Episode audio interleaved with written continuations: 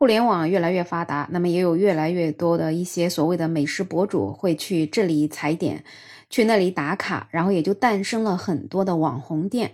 那作为普通的消费者呢，那有的时候在选择到底去哪家吃的时候，可能也就会不由自主的进了那些被炒得相对比较热的一些饭店。但是这些所谓的网红店真的能够货真价实、名副其实吗？那还真不一定。你好，我是梅乐。最近就有这样一个消息，有一个男子他就吐槽，他花二十二块钱吃了一碗面，结果啊，这个面量真的仅仅只能够把碗底给盖住。就这事儿吧，就引起了网友的关注。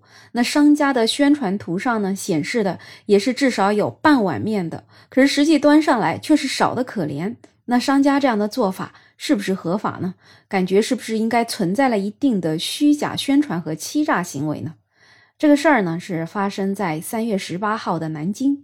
这个南京有这样一位男孩子吧，他跟他的女朋友一起去一家名叫“肥叔锅贴”的店里面吃了二十二块钱一碗的牛肉拌面。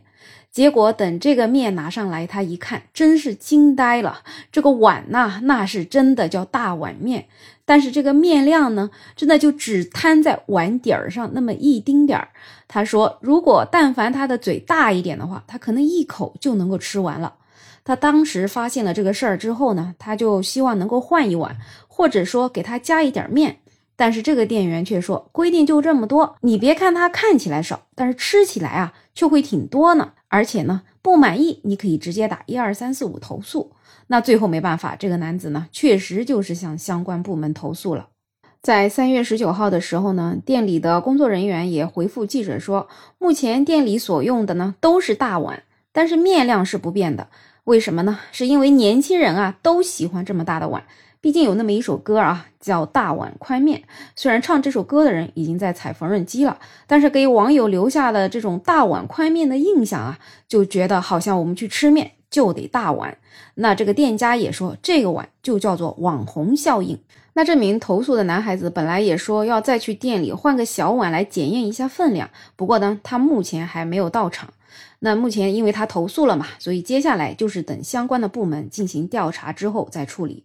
那对于这件事情啊，很多网友真的就是一边倒的在批评现在的所谓的这些网红饭店啊，这些网红饭店呢，真的就是靠各种这些什么视频的博主去炒作，所以就让很多网友呢叫慕名而去，结果最终却失望而归。这图片里面啊，真的宣传个个都是大碗呐，满满的一碗面加肉，看起来就很诱人。结果等端上来呢，它就是那么一小坨面，真的你想吃饱它都成问题。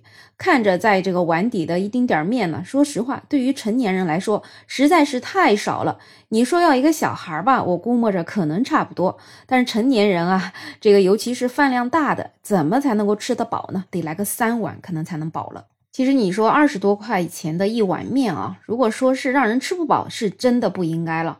我觉得哪怕价钱你可能可以再稍微高一点点，你可以把牛肉放的再多一点点，但是你弄这么一点面，未免真的是在糊弄人。其实我们现在有很多的面店，它都是免费续面的。所以，哪怕它的价钱高一点，因为免费续面这件事情呢，就会让很多人觉得，哎，我可以随便吃这个面，那我其实最终还是划算的。但实际上，你这种所谓的免费续面，这个店家会亏多少吗？其实并没有，因为面嘛，其实是最不值钱的，值钱的是里面的那些料。但反而就是这样子一件小小的事情，就让很多人就觉得，哎，能够免费续面的这样的面店啊，才是真正的好店。所以，像这样的所谓网红的店，连一点点最不值钱的面都不舍得给顾客添的话，说真的，他这样子的店到底能够开多久，还是得打一个问号。其实，作为服务业，应该是以消费者的体验为中心吧。那么，至少要尊重我们这些消费者的一个合理的需求。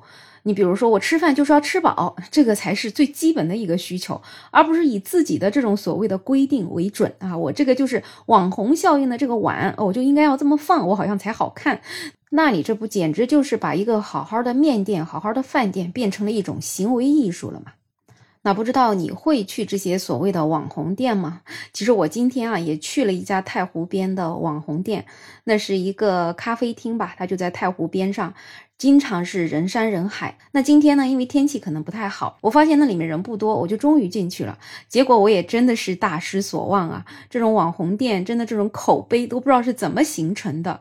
就是一个好好的在太湖边看着风景，这样一看起来环境特别优雅，就是有一种一个希腊的爱琴海风格的这样一个店。结果坐在里面，他上来的餐具全都是一次性的，像外卖打包的那种餐具。我就其实真的难以想象啊，就是我我都不知道这样的店，他真的连一个餐具都舍不得上。这样的网红店，他是怎么能够红到今天的？反正就我自己来讲，可能这个店我以后再也不会去了。那不知道你对于这些网红店有什么样的看法呢？欢迎在评论区留言，也欢迎订阅、点赞、收藏我的专辑。没有想法，想加入听友群的朋友可以加我，没有想法的拼音再加上二零二零，我是梅乐，我们下期再见。